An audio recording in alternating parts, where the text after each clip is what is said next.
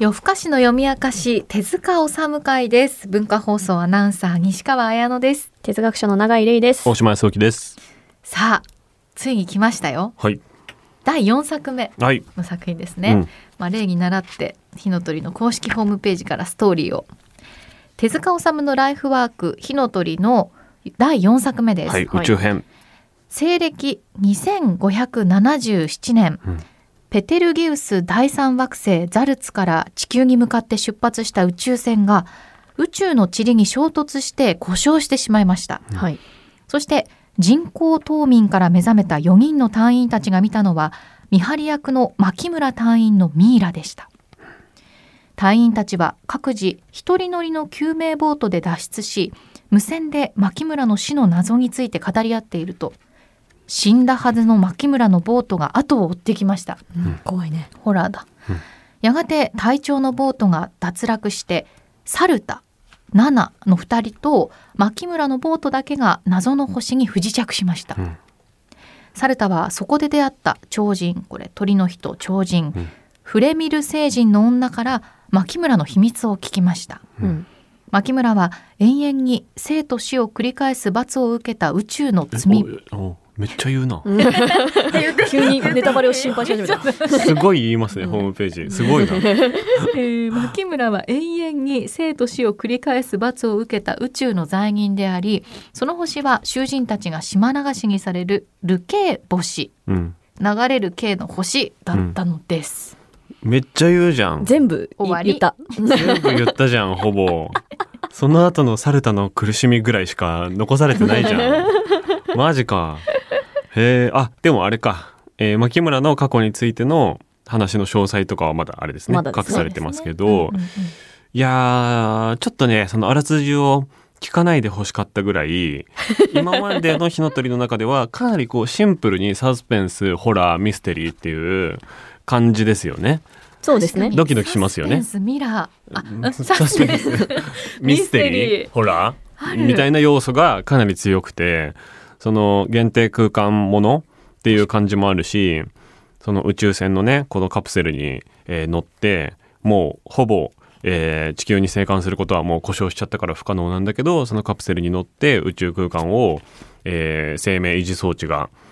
続く限りそれぞれ、えー漂おうという決意をして一人一個そのカプセルに乗り込んでいくというですね、えーこの縦長の4個のカプセルの、えちょっとあのコマとかがいいですねすごい缶ねみたいなんですよねそうあ缶缶オケ缶オケみたい缶なオケっぽいカプセル、うんそうで寝転び型でうすそう寝転び型その中で全部のなんか生活ができるんだろうなでも楽しくはないんだろうなっていう感じのうんうんやつに乗ってたら、えー死んでいるはずの人のやつもこっちに向かって寄ってくるっていうこうつかみがまず完璧ですよね。この状況設定もう大島さんなんてワクワクしちゃうんいじゃやないもでうすか最高ですよ。でその中でこうもうみんな動けないわけですよね。でもこう通信だけはできると。うんなので会話をしていくうちにその会話の中から、えーそれぞれが過去に、えーその死んだ牧村という隊員と、えーしていた会話っていうのがちょっとずつ浮き彫りになっていくっていうこうミステリーのもう王道ですねこれもね。あそれでね鉄こ板っちはあの知っていくわけですよねそう物語をねそうストーリーテラーやでまさか最後後半サルタメインの話になるんかいっていう我々の大好きな大好きな大好きなサルタヒコ火ののコーナ鳥ーでを毎回苦しめられているサルタ今回は脇キャラかと思ってましたよ、サルタヒコの由来でした ね、うん、由来今会回はこの隊員たちの中でのまあ割と地味の地味なキャラ脇キャラかなと思っていたら主役かいってしかもなんかサルターサルターっていうなんか性格が出ちゃって るなんか出ちゃってるねサルタっぽ さ出ちゃって結る構我慢したけど最後の最後出ちゃったうねうんん辛かっただなからまあこの話は今回は結構そのミステリーとかに寄ってるから描きたいテーマは何なのかっていう部分は過去に扱った回に比べるとちょっと後ろに引いてる感じもするんですよね。ううんんうんジャンルものとしてのワクワク感サスペンス感を前に出してるので何が言いたいかみたいな問いの部分は確かに結構隠れてるなと思ったんですがどうでしょうそうですね確かにこうれんだって始まって、ページ始まってうん牧村がミイラとなってこう発見されるところが最初の数ページでそうでミイラとなった牧村にの横に「キャーっていううん声が出てて、もうこれ本当ミステリーのもう近代なん一かほあぼるあ近代る一少年の事件もほぼ近代一少 年 みたいな感じでその謎解きがメインなんだけど、うんただ私はこの今回の宇宙編を読み終わった時にキーワードとして出てきたのが、うんまず「罰はい、」うんそしてあと「永遠」っていうのもね私はねキーワードとしてうん出てきましたね、うん永遠っていうモチーフはねいろんなところで出てくるんですよはいそれはなんかサルタのあり方うんもそうだし、牧村の罪、罰そのものうんもそうなんだけれどもそのカプセルでその宇宙を漂っている中でちょっとずつこう人が脱落していく中ではい城之内隊長っていうのがいるんですけれど も、うん眉毛の太いね電子書籍でいうとね241ページおなんですが、うんその城之内隊長がねこうなんか惑星かなんかに惑星星かなんかにこうみんなでぶつかりそうになるので、うんうんこうみんなでこうかわせみたいなのを通信で言い合ってるんですよね。なんだけど隊長はそこをちょっとミスしてしまうというか、うん曲がりきれない曲がりきれないうんでその時に城之内隊長は太陽の虜になった彗星のように未来永劫その核の周りを回ることだろうって書いてあってものすごい怖いコマなんですよこれそれってなどういうことっていうことですようね。ん恐ろしいで牧村もこう永遠の命っていうものを得ていそっかてで猿田もまあ猿田彦としての役割をこう担うわけですよねでそう未来永劫猿田彦として生まれ続けなきゃいけない何、回火の鳥に出演しなきゃいけないんだっていうねそう人です生よを歩むことになるわけですねここを起点にねでこれネタバレ注意ね、うんネタバレ注意みんな、飛まあばして飛ばして。飛ばしてナナっていう女性が出てきますけれども、もう最後その未来永劫っていうところにこう関わっていくわけじゃないですかはいねもう全員じゃんほぼそうなのでもえだから恐ろしさがあるんでしょうね。この作品の。ーうんそうですねだからその火の鳥の不老不死っていうモチーフって永遠っていううんみんながこう死ぬ気で求めるうんものだったじゃないですかずっと卑弥呼なんかすごかったですからね欲しすぎみたいなものだったのがそれが罰として与えられるっていう確かに観点だなと思っああなるほあど。それ宇宙編初かたかなそうか死もねないみたいまあもしかしたらそのなんだっけ前回のほらあのか外伝になっちゃうマサトだっけ、はいはいはいはいはいみたいなのもある種そのみ未来そう永ね未遠来に編かなっていうやつの辛さだけど、罰ではなかっそうねその神になる責任みたいなうんたそうですね感じだったけど、今回は罰そのものですもんねねでもさそれさうん牧村さどう受け止めてたのかなって思いませんでした。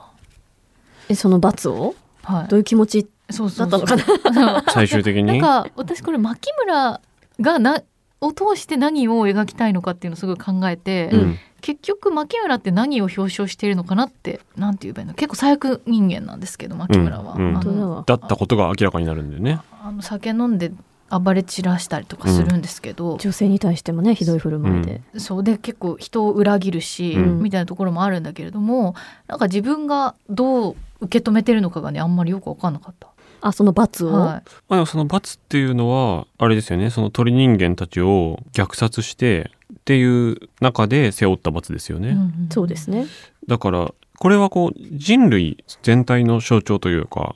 うんうんこう侵略者代表っていうあーことかなとは思いました、はははそう手塚治虫的にはう宇宙からするとね、うんってことですね。そのそう先住民族とかうんうんうをんこう駆逐すする白人みたいなあそうねものが背負っている、まあ、現在的なその僕らの文明もそれのもとに成り立ってるわけじゃないですか、うんうんうんそのヨーロッパ人とかが、えーまあ、その世界を侵略したおかげで今のこう近代っていうものがあるわけで、うん僕らが生まれた瞬間からその何かしらの民族を皆殺しにしたっていう事実そのものの上に僕らがこう依拠しているっていうことのようなことのような感じかなと僕は思いましたけどね。うんでそれをまあこう一人で背負っているのがこの牧村というキャラクタ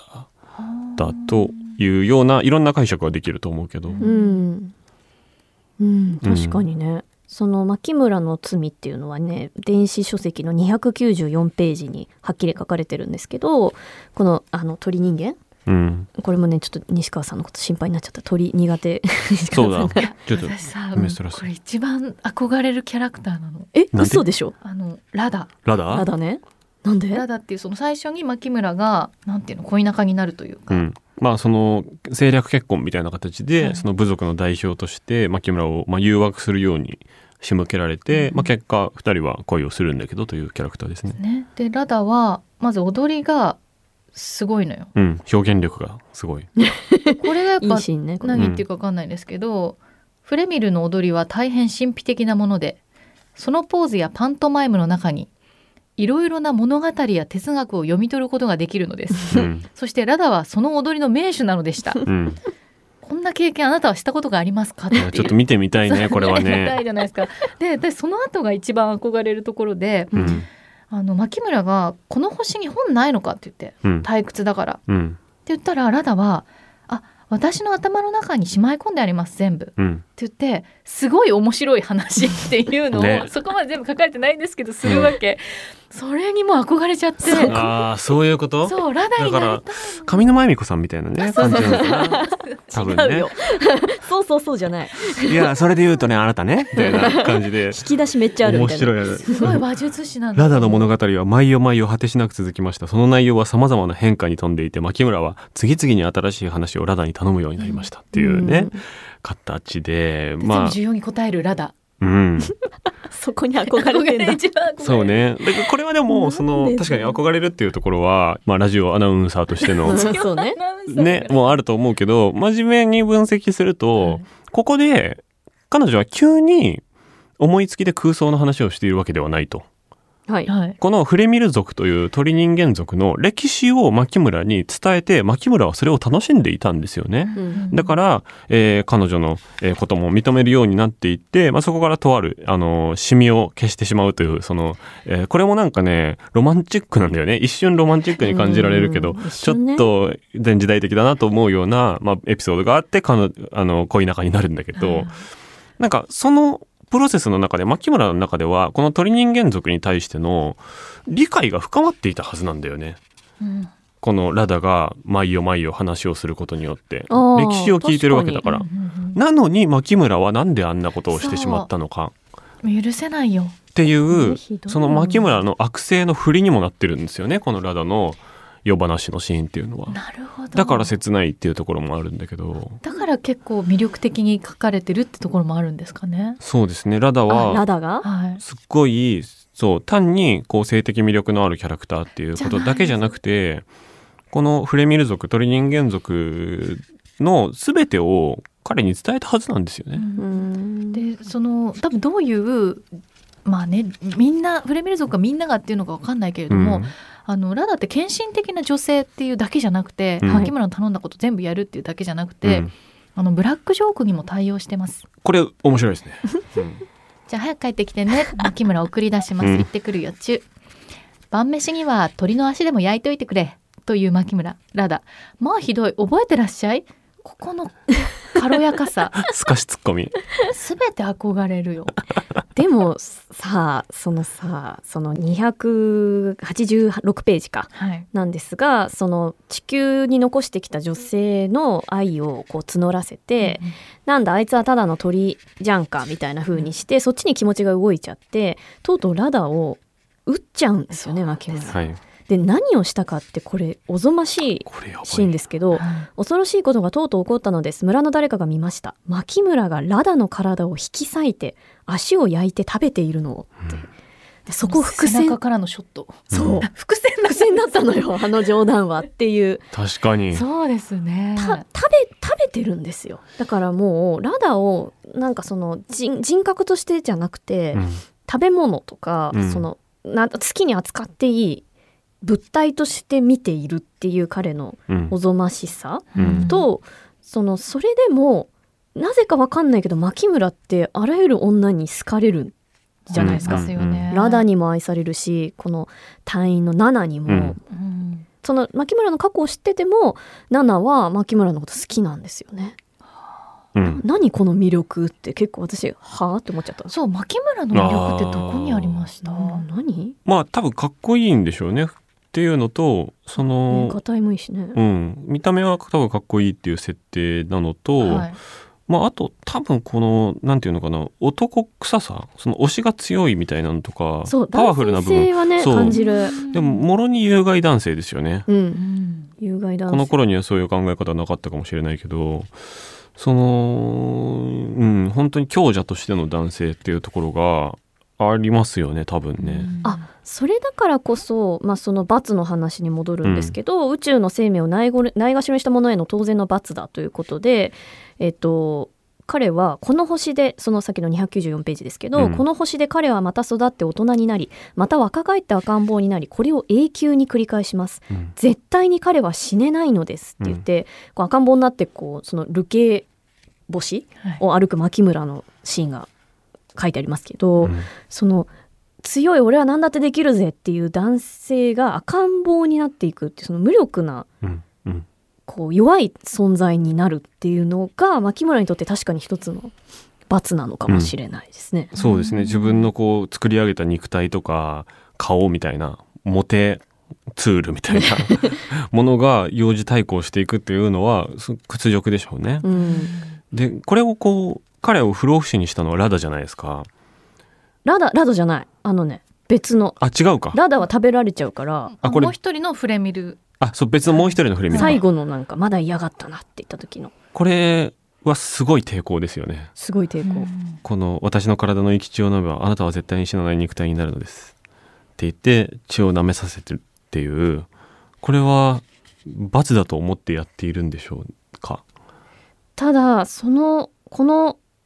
謎の女性うん、はがその話をしサルタにするんですよねそっかこの人その本人なのか本人なのかなそうかそうかでなんと「待て」って言って「お前は誰だ?」ってサルタがこう本当にいいふりをいい質問をしたら「名ほほほ MC ほほほほさお前はいつだったか宇宙の中で見たあそうだここ鳥そうだ日の鳥落ち」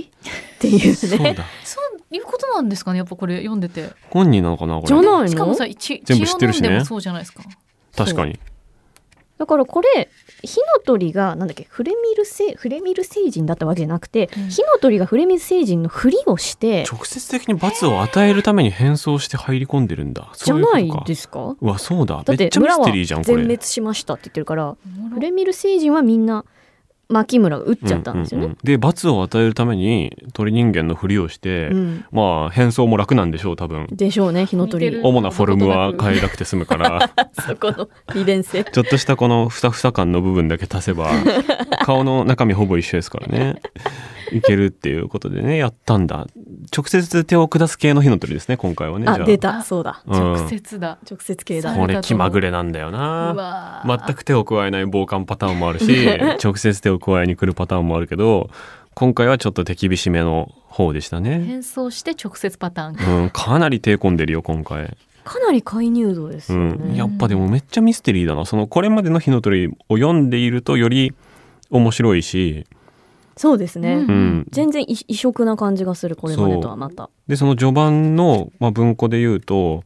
相当「火の鳥」出てこないですからねずっとねこれ火の鳥って不安になったもんねえこれ別の SF 作品じゃないみたいな、うんまあ、文庫で言うと、えっと、59ページのところで牧村が過去に火の鳥に出会ったのだという話を隊員たちが個別に聞いていたという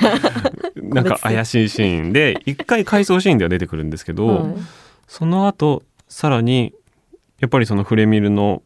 えー生き残りとして紛れ込んでいるっていうところまで火の鳥は出てこないので相当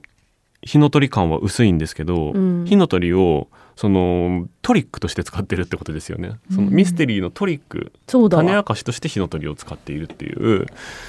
4作目にしてこれは相当エンタメをやってきてますね。なんで私たち気づけなかったんだろう火の鳥の仕業だって確かにまあでも結構入れ子構造になっててちょっと複雑だからこのサルタに向かって語っているフレミルっぽい人がそうかフレミルはだって全滅したんだもんなってことにこう気づくのは彼女が話し終わったところだからむずいですねこれは でね。火の鳥にも戻ってるしうん、ほほほほほってこう大駒を使ってね飛んでいくところすごいわ。すごいわでいつもよりめっちゃ短いっていうねねうんパッと終わらせていつもの半分の長さですからね。でもそこの罪っていうところとか罰とかで牧村の罰は分かりやすいけれども、うんうんうんでサルタの罰もまあまあまあちょっともしかしたら後でサルタのこと話すかもしれないですけど、は7の罰がちょっと重い重いな 重くないうん7の罪は何ですか7の罪って何え、牧村が赤ちゃんになったことを育てようとするんですよね、うんナナは、うんあのこんなに悪いしょうもないやつだって火の鳥から聞いた上でもまあ愛してしまったので私はこの子を育てますとうんいうわけですよねうんで、サルタに言い寄られて、言い寄られて、まあ、そこがねサルタの罪といちょうっとかサルタが出ちゃった。サルタが出ちゃサっルタ出ちゃったサねルタ出ちゃってんだよな このねモテる人たちへの憎しみみたいなのもね出てるしね、でも結局だって牧村って赤ちゃんになってんのに、もモテてますよ。モテてるというか。まあでもここで別のの7の牧村を育てますのやつは、はいこう命をつないでいくんだっていう気持ちも入ってるかあらーこれそう牧村本人へのラブとかとは違そうねってきてると思うけどね。それまではもうなんかさ、牧村一直線みたいな、そうですね、ナナのそのラブな感じ出てたけれども、なんか急になんか慈悲の心みたいな。うん、あー確かに312ページ「サルタさんごめんなさい私牧村さんを見捨ててどこへも行けないわ」っていうのってうんその牧村かっこいいみたいなのじゃなくて、うんもっとケアとか、そうそうそうそうそうそういう観点になってるの言っかてる気はする、まあ、その直前に「私牧村さんを好きなのよ」って言ってるけ ど言ってるけどねう。ん、なんかそれはなんか今までのものとはちょっとは変化してるように僕には見えたかな。そうですねうん、でそこのネタバレ注意ですけれども、はい星にある植物うん、がなんと囚人だったというね激コア展開これも最大のミステリこれ植物のこと説明すると植物っぽいものは動物であり、ー、うん動物っぽいものは植物なんですよね。確意味 かにわかりますむかずいむね。確かに読んでください読まないで聞いてるの意味わかんないですからねナナはあのナナは私にこの星に永久にとどまっていつまでも牧村の世話をしたいといいっていうんですよね。メタモルフォーゼしてほしいと願いました。だからうんナナの体を変えたのですと言って、永久にナナはこの謎の植物になって、トアに閉じ込められて、嵐の中揺れているっていう、うんそして今もっていうう、んホラー落ちですけれども、うんでもこの世話っていうのがまた、なんだろう、なんか女性、ジェンダーとしての女性の悲しさっていうか、その、お牧村ってすごいマジんマジ男性性丸出しみうたいんな、はいマッチョ系です、ね、マッチョ系で「俺はうん偉いぜ」とか言ってるけど、うん基本女性に世話させてるじゃないですか、うんだからマッチョな男性って実は赤ん坊とはいはいはいはいほぼ実は一緒みたいな「うん飯出せ洗濯しろ」みたいな、うんうん染み戻せ。ね、子供じゃんみたいなうん戻したら好きになるってい うね何やそれ何やそれで女性はそこにこう世話をすることで肯定感を得るみたいな、うんそういうなんか我々そのジェンダーの規範で見た時に、うんとても悲しい歴史をいっぱい背負ってきてるわけですけれどもそれをナナが望んじゃうっていうのもなんかちょっと皮肉かなとは思ったうんです。そうね、うんこれがキまマあラーとそしの作て品残る。だとでもナナはそれを本当に幸せだと思ってますもんね。ね、うんそこの直前にねそのこれはこの子もこの子のあみんな私のお友達になったわって言ってこうサルタにこの植物群をね紹介するんですよね、はい囚人としての植物でこの子もおっぱいもらってるのこれは元女の人だったのよっていうこう乳房みたいなうん、形になっているところに、えー赤ちゃん牧村をこう持ち上げて乳首みたいなところを吸わせるということをやってるんですけど、この植物の方にナナはなるということですよね多分ね。その最後ね。父を与えるってもいうのそのものになるんだ。ことですよね。でこの時点ではナナは牧村に父を与えてないですよね直接的な描写としては。うん抱いてるだけですよねずっと。そうそうそう。でも多分この与える側になるということだと思うんですけど、この植物のこのもともとはなんていうのかな、まあ、アロエみたいな感じというか、ああそうですね。うん、そうねもともとはまあこういう植物もあるかなって見えてたんだけど最後に7がこれになったって聞くと、ちょっとこれ足に見えてきて、うん、こう女の人のこう太ももからつま先にかけての本当こだの。手塚治虫の独特のあ女の性的なそう曲足の線。先端がすっごくちっちゃいんですよねつま先にかけてすっごい細くなるっていうのが手塚治虫の各女性の足のあるあるだと思うんですけどラダもそうだし。そうただはねでもね足先がこう鳥っぽくこう鳥のガ足だからねッて分かれてるからちょっと 他のいやとは違うんですけどでもやっぱりこうラダの足を食べたりとか先細り系。そうしていたっていうこう足フェチみたいな足への執着みたいなものがなんか一貫しててちょっとゾッとしますねこれはそねっ。とするわ確かに大体なんかハイレグ着てますよね。そうなのよ。みんな股が切れ上がってるシルエットなのね。そうだないやでーまたこれ最後その植物囚人植物になっちゃったナナを「なんでナナ?」って言ってるサルタヒコうん。ここもサルタヒコサルタヒコしすぎだと思ううん。そうね。えサルタヒコの話この中でします次にしまちすょっと次にしましょうかサルタヒ後コ。半へ続くサルタヒコいや火の鳥読んでらっしゃる方ぜひねうん。メール送ってお願いします。欲してます長くても大丈夫ここが意外でだっす。たとか、はい遡るとムーピーの発音が意外だったとか ねムーピーえムーピームーピームーピーですかえーよふあかしアットマーク gmail.com よふあかしのふは F じゃなくて H です意外とね。メッセージお待ちしてます